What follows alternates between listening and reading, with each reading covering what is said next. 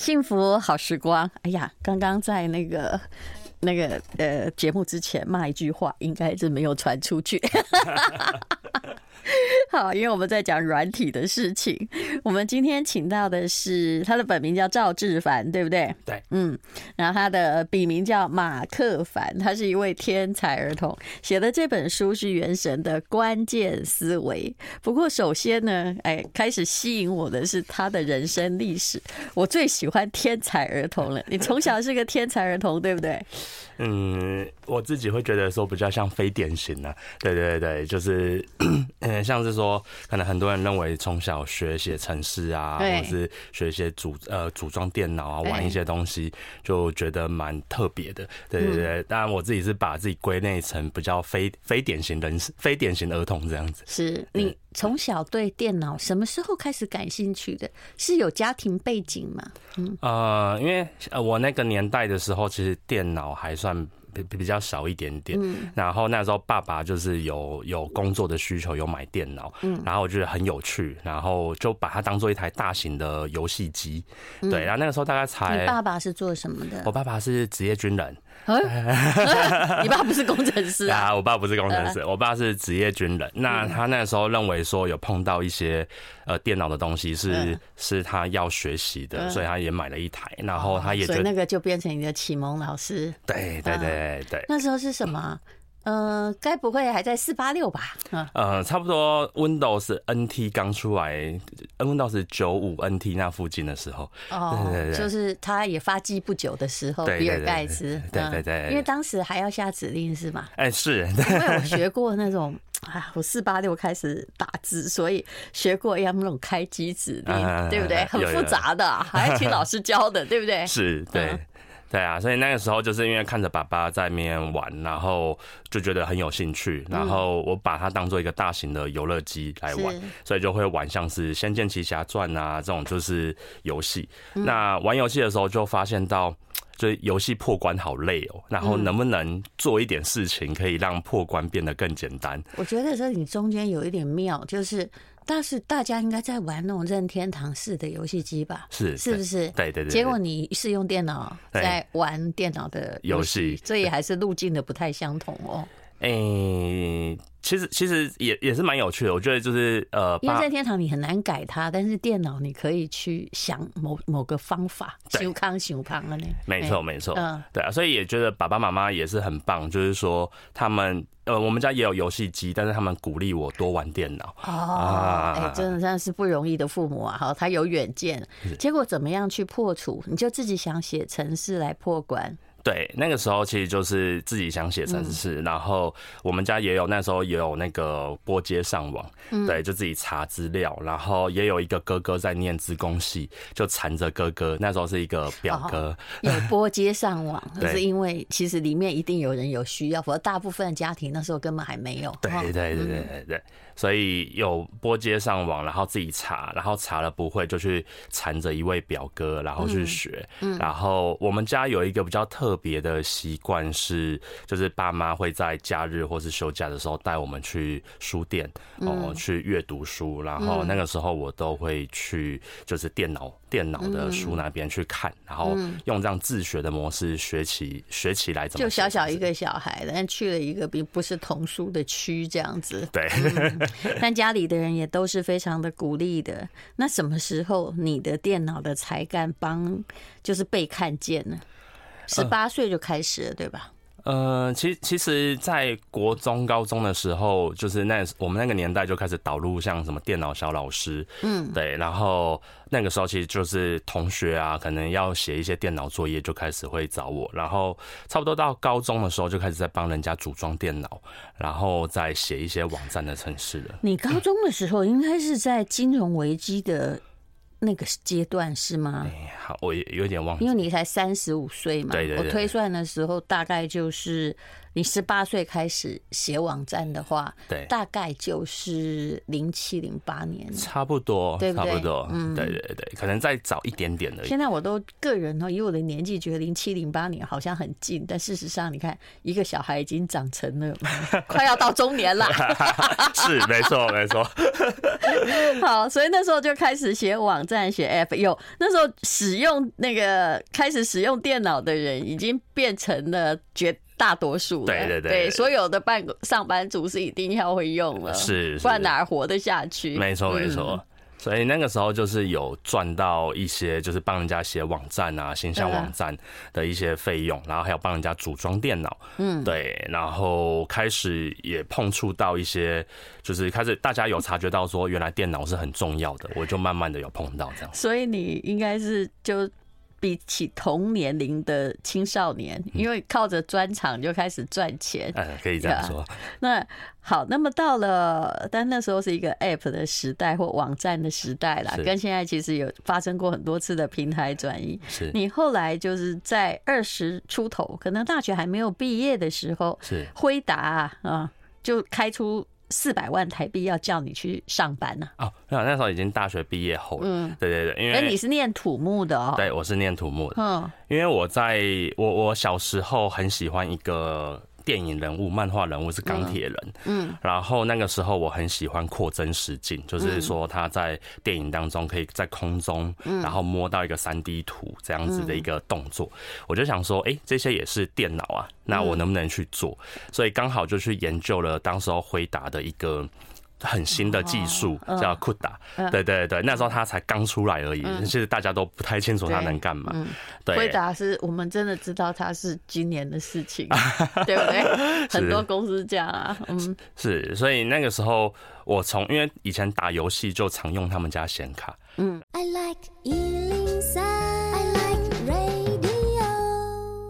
幸福好时光，我们今天请到马克凡，他就是赵志凡了。那呃，在讲他这个天才儿童的过程啊。好，刚刚讲到了显卡，对，你你是因为显卡被辉达看见了吗？呃，其实是因为玩游戏，所以用了他们的显卡，嗯，然后。当时候还有所谓的超频，对，所以还把他们显卡就是把它就是频率把它弄高，玩更好的游戏。那后来为了要实现我当钢铁人的这个三 D 互动的梦想，所以我就用他们的显卡去做一些技术的研发。嗯，对，然后自己在家里这样子拿着电，就在电脑面前自己搞，自己想方法解决。这样。对，那那时候其实已经是研究所时期了，所以就开始去上他们的呃，去找他们一些呃开发资源呐，然后慢慢。慢的就有接触到他们的人这样子，嗯，对对对，然后他们的人就觉得说，哇，你真的很适合我们这一行，对对对，是。可你为什么不去呢？嗯。因为我那时候，你念什么研究所啊？也是土木。不是，你对土木为什么这么感兴趣啊？呃，其实以前是想要成为像安藤忠雄一样的建筑师。对对对，他所有书我也都看过。是，他是我的偶像，所以是是，所以我偶像。我大学的时候，我的头发是留到肩膀的，就是我就想说跟他的造型一样。你想要学一个形式，对不对？对。可他很瘦小，跟你长得不一样。哎，对。所以后来你就还是想要当建筑师，你就没有去辉达。但是你自己在其实 AI 技术上，你根本就是跟着辉达一起发展的，对不对？可以这样说，平行在成长。对啊，因为那时候其实想法是我可以用电脑去帮助我自己赚钱，然后也可以用电脑可以帮助我做一些新的技术的研发。嗯，那我根本不用去念资工系，我可能只要好好的念好一个领域，然后去旁听很多资工的一些技术的东西。其实你完全没有喝过洋墨水，哎，对不对？可是你就一直不断的得到什么俄罗斯阿基米德发明展金牌，还有。各式各样的大奖。是，嗯。对，呃，其实我觉得也蛮感谢我的研究所老师的，嗯，因为他是土木系教授，可是当时候他看到我有这样子的专长，所以他给我了很大的一个空间，然后让我去发挥。所以像那个俄罗斯阿基米德大奖，就是我在研究所时期，我用呃 VR 的技术加 AI 的技术去做一个虚拟的旅游。对，那你的硕士论文写什么题目啊？我硕士论文写透过扩增实境与影像式三 D。建模在土木工程的灾害应用。其实我觉得这题目挺不错的，对人类世界好像是有一些功能哦。对对对，啊，所以还是有一些相关之处啦。是，可是这个问题会扯到说，那你什么时候你就放弃当一个像安藤忠雄这样的建筑师呢？哎、欸，其实我后来是觉得我好像比较适合当软体业的，对对对，因为我念大学的时候其实有跑过一两次工地，就觉得自己太瘦小了，可能到你哪有瘦小啊？哎、欸，以前很瘦，我以前大概一百八，然后大概五十几公斤，一百八十公斤，他跟我说瘦小，那我怎么办？灰尘吧。对，好，所以现在哦，现在胖了很多。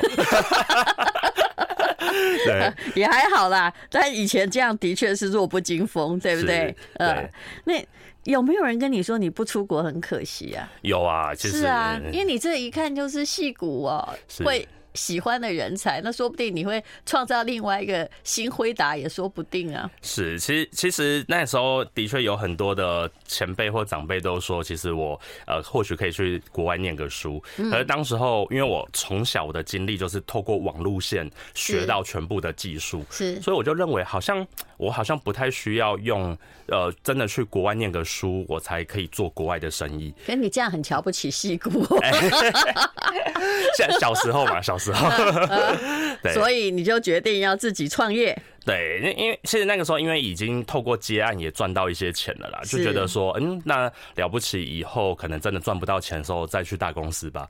当时候是这个想法。你喜欢钢铁人是？其实钢铁人有一个很大的重点是搞清楚他很有钱呐啊，是对不对？对对对对，没钱你不要想做那些有的事没的事。虽然他智商很高，但是按照那个故事，也不是他一个人发展出来的。是是是是是，对呀。那么你很早就投入 AI 技术，不过听说在 ChatGPT 还没有横空出世之前啊，其实做这个人已经很多了。是，那但是你讲什么，大家都是一头帮帮的。但到二零二三年的时候，哎，突然大家都懂了，因为大家看到实际的成果出现了。对对，嗯，我早期其实是在教电脑怎么看懂这个真实世界，因为刚刚有提到我想成为钢铁人嘛，所以第一个很直观的就是想说怎么用呃相机或用手机。教懂电脑去看懂这个世界，嗯，对，那这就是开始我踏入 AI 的第一步。那现在讲法是影像型的 AI，嗯，对。然后后来在二零一六年，呃，二零一四年的时候，我开始教 AI 怎么去辨别我的动作，嗯，对。然后这个也是拿到我其中另外一个国际大奖的的题目，嗯。嗯，对，然后到二零一一六一七年的时候，我开始在做聊天机器人，是。对，然后那个时候在讲聊天机器人，其实二零一一啊，二零一七。一七哦。二零差不多一六一七左右，那时候大家还觉得说你在开玩笑，这应该不太有前途，对吧？哎，对，对啊，所以当时候其实大家听到 AI，以为都是要一台机器人，是实体的机器人走出来。对，那很多人在做硬体啊。对，当时候很多人在做硬体。我觉得还我还去看过那个东京的机器人大展，是有没有？对啊，所以那个时候大家都是在讲呃硬体的机器人。是，对，那直到二零二三年的时候，突然间。好多人来问我说：“哎，原来马克，你以前在做的是这些东西，心动了，对不对？” 对对对对，对啊。好，其实我觉得你现在就算去什么 Open AI，说不定你 Open AI 人也很少，我知道啊。其实应该你就是人家要的那种人才吧？啊，希望可以。那请问你现在在干什么？呃，我们公我们现在手上有三家公司，一家主要是做会员经济的，嗯，简单讲就是用 AI 来经营会员，来帮助品牌。帮助网红经营会员，然后另外一家是做自媒体科技的，因为现在人也很少，所以如何用呃 AI 的方式来经营自媒体，这也是我们在做的。那另外一家公司则是那个时候有一个宏愿，就觉得说可以帮台湾塑造出更多的数位人才，嗯，所以当时候也创办了一家数位科技、数位教育科技的的公司，对，然后就是做很多数位人才的输出跟培养这样子。怎么输出跟培养？我们教他们什么？哎，我们条件什么？哎，三件事情，就是第一件事情就是教一个数位人才，他基本上面在行销上面，在行政上面，在经营上面，可以帮助老板的一些工具。嗯，那第二件事情就是导入 AI 跟短视频，在这两三年，我们就是把 AI 跟短视频去导入，写那种什么计划跟做培训计划。嗯。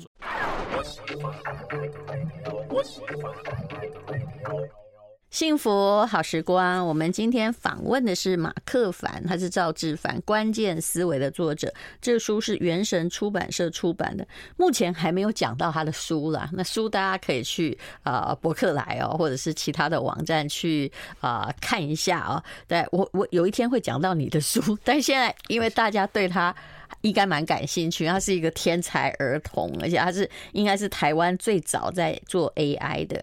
有关于哦这个方面呢，为什么我很早就有一些接触？是因为我二零一六年在念中欧的时候，有一个女生长得很漂亮，我同学哦，然后她那时候就每天还愁眉苦脸呢。然后我们那个老师很妙，他还有一点，哎，我不能说以君子。以这个这个小人之心，他说你要小心那个同学要来募资啊，因为只要愁眉苦脸的都是很可能来 EMBA 募资的。然后后来才知道他是在做 VR，嗯，然后他是他说他做了十二年，哇！然后有一天哦，就是这故事有一点长，那我简单讲哦。开学那一天，他就先抓住我，他在看觉得我年纪比较大，比较可靠，他就跟我说：“姐啊，我跟你讲，我今天才去领离婚证书哦，也就是说哈，做到哈资金。”你知道那个很烧钱，是是，然后他又是做那个可能是硬体的，然后他说我今天才去领离婚证书，是。我觉得啊，我烧了这么多钱，然后虽然一路也有人支援，然后到那个婚姻也没了哈，孩子也顾不到，我真的不知道我人生是什么。不过总共过了三年，是。他在深圳，是。呃，有一天我就突然发现，我们毕业的时候，他的气色变得很好哦，因为他的公司用十二亿人民币。卖掉了，然后那个整个负债大概是六亿，哇，所以还有六亿人民币。赚回来了，赚回来了。但是他有被绑哦，他现在还是那家公司总经理。那我就觉得了不起，是是，就是一个女生哈，当然跟男女也没什么，可是她。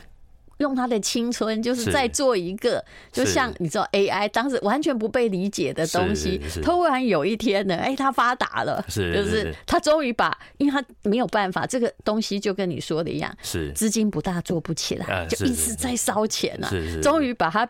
就自己突然从老板变成别人的员工，嗯、我就看到他气色变得很好，而且手上也有一些钱。啊，对，因为出场了嘛，对啊，我想他前夫应该很后悔，真的真的，所以这就是一个。你们 AI 的发展史这样讲，就知道中间有很多心酸的地方。真的，因为像我们一开始在做，其实 AR、VR、AI，其实它算是呃，就是都同时间一起发展相关的啦。对，然后那个时候其实都是有热点，但是没有商商务上面的这个出厂应用。嗯，对，所以其实刚开始做的时候，就是其实很多人会听不懂，甚至连我自己的父母都听不懂。嗯，对，然后跟他们讲，然后他们讲说，呃，那到底在做什么？其实没有到很清楚，只知道一直在得奖。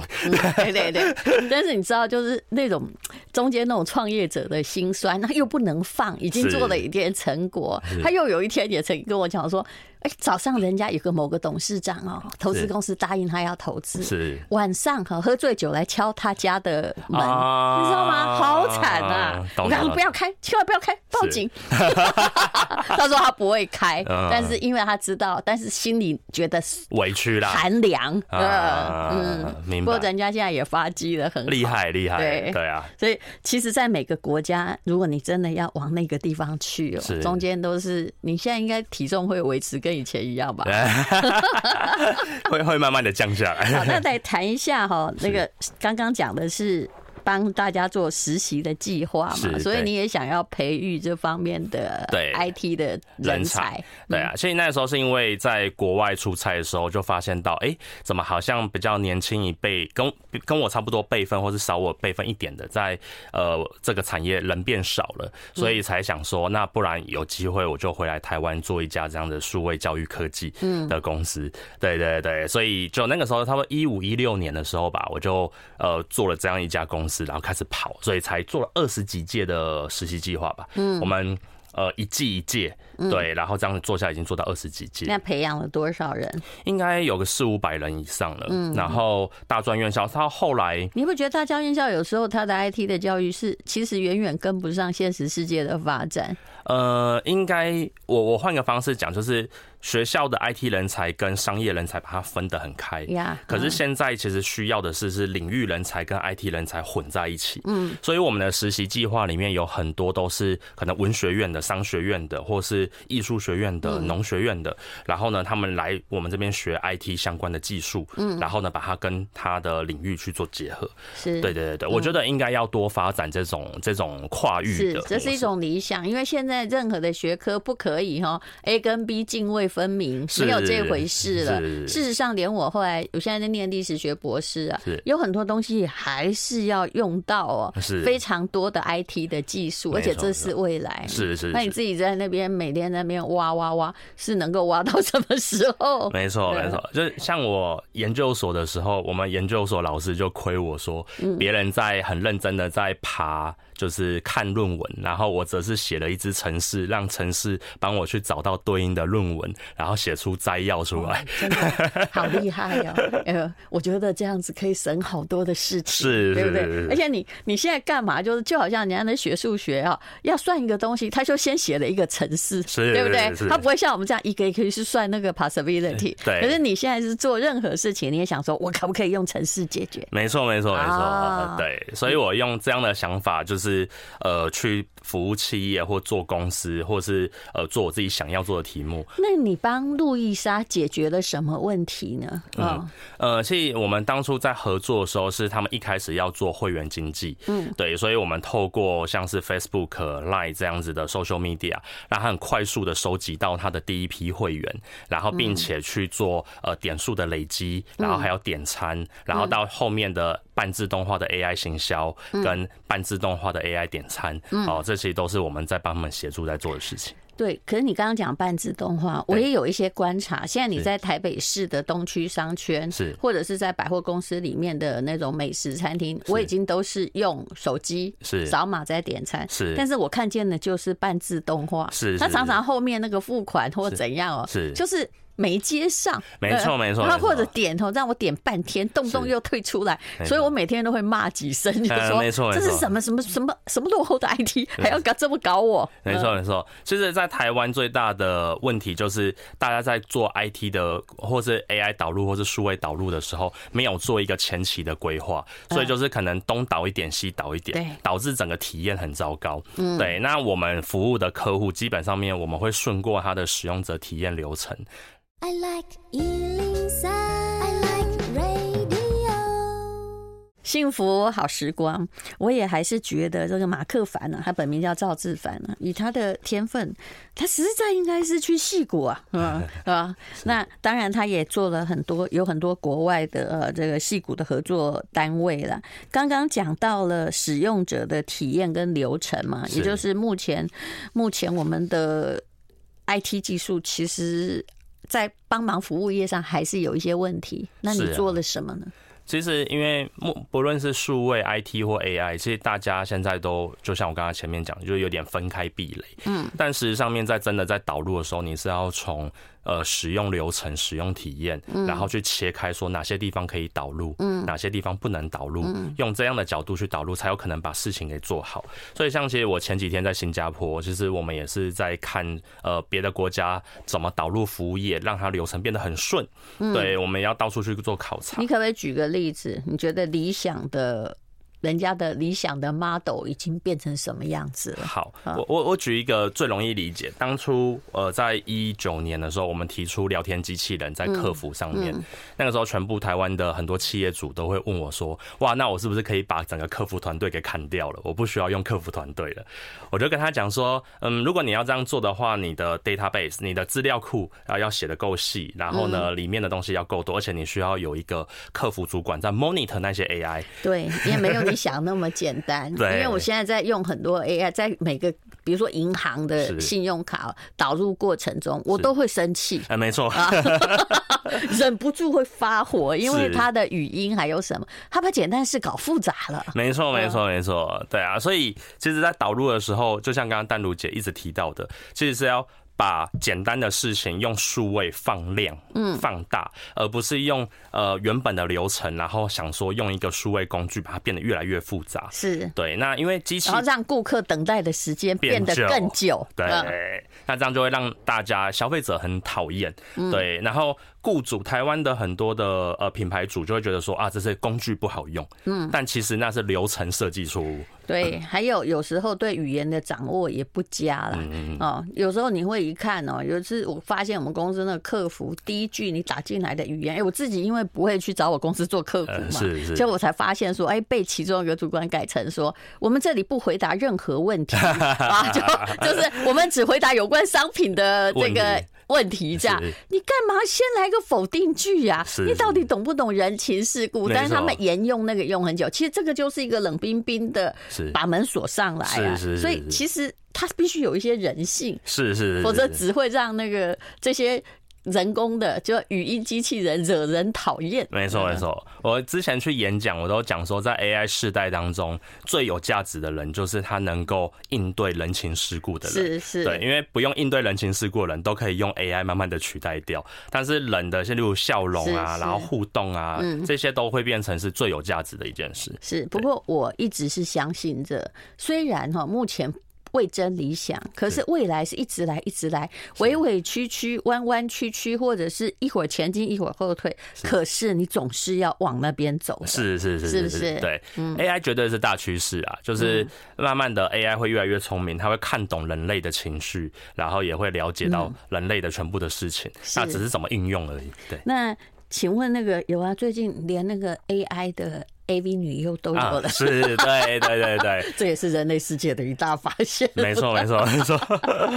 好，那么呃，你在路易莎的黑卡中导入语音点餐服务，准确度已经到达九十九趴，你可以说一下吗？是，下次我会去尝试一下。好，其其实它呃，我们其实也是架构在巨人的肩膀上啊，背后也是用 Open AI 的相关的引擎去做，嗯，只不过我们有去做特殊的优化，例如说呃，把它的品。像结构化啊这些东西，所以我们并不是只是单纯的用呃 OpenAI 的技术进来，我们中间还写了一个就是我们自己的 AI。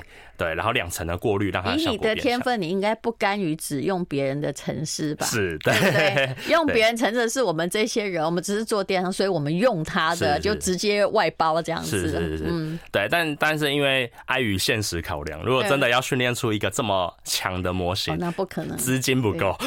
你现在是一定要用别人之力，只是因为你自己可以再加上你的创建，是，或者是以后就是本土化的推手。对我。我们现在的讲法都是，一定是用世界级的 AI 当做核心，然后自己再写一个特别优化过的小 AI 在它前面当过滤，所以用这样子才有可能跟上整个时代的发展。其实这也是趋势啊，什么 AI 现在不是已经在开那个 APP 商店嘛？是是，对不对？就是每个人可以在它的基础上面发展一个功能，是是不是？它也可以牟利啊，一样的。其其实就跟 iPhone 的 iPhone 的 Apple Store 是一样的，嗯，所以就是不可能。人人都做一支手机出来，是是，可是会有 Apple Store，大家在做自己的东西，再做上去。对，所以我觉得这是 AI 接下来的发展，就是有能够开发 AI 演算法技术的人，他会开发小型的 AI 跟大型的 AI 去做接轨。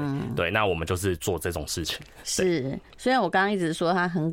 可惜没有去戏谷哈，但是呢，他现在目前公司已经是在帮台北捷运啊、什么润泰呀，还有一些酒店集团在做一些有关于 IT 方面或会员方面的规划。是是是是是，对啊，因为其实，在台湾，像是我们饭店业的客户，所以他们是很想要导入全无人化这件事情。是，可是我们帮他审查过之后，其实是不太可能的。对，其实我现在在那个大陆的酒店有没有？不是最高档酒店。呢还是人人人嘛，他不会让机器人在那边跑嘛。没错没错。其实大陆的所有的酒店，那机器人送餐已经送到很科技了。是是是是，我已经开始跟他们讲话了哦。对啊，对对对，但但是它背后的资金投入也会比较大。是是。所以这就是台湾跟大陆型国家，哦，美国或中国比较不一样的一个地方。是因为我有一天也遇到一个饭店的一个 waiter，他就跟着那个那大概四星级酒店啊，五星我觉得还没有用，他就跟。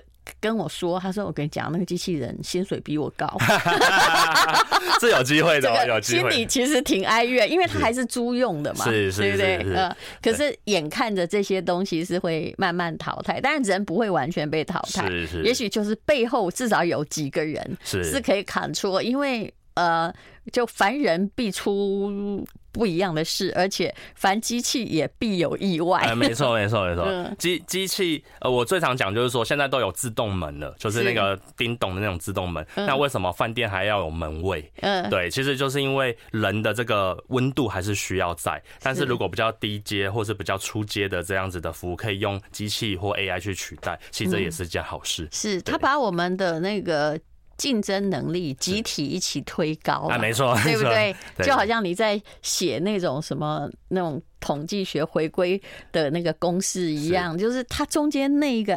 呃，阿尔法值，哎，我这样讲不不大家听懂，因为最近我在搞这个，是，就是他已经把你的基本推高了，没错，你不是从零开始的，喔，对啊，你以后就算五岁开始学，你也不是从零开始，没错，你是站在巨人的肩膀上，没错没错，我们都会讲说 AI 时代出来，其实它让大家集体一起变聪明，对，因为你很多东西你可以直接去问他，然后基于他的基础再去调查，对，这样子。是。那如果你今天完全都不去理解他或排斥他，不好意思。你是从零或零以下开始，是啊，但你我们的下一代显然已经都站在这个上面了。对，他你可能零开始，哦，我们这一段是零开始，你们可能是二十开始，那现在下一代开始一百分是基本分，那你可以不懂吗？不可以，对，一定要懂。像我们公司其实呃，大家都已经都开始慢慢使用 AI 来帮助他写一些自动化程式，是，对，嗯，好，关键思维马克凡呢，其实 AI 是已经进入我们大家的生活之中了。是，好，那么请大家去看，这是原神出版社出版的一本书。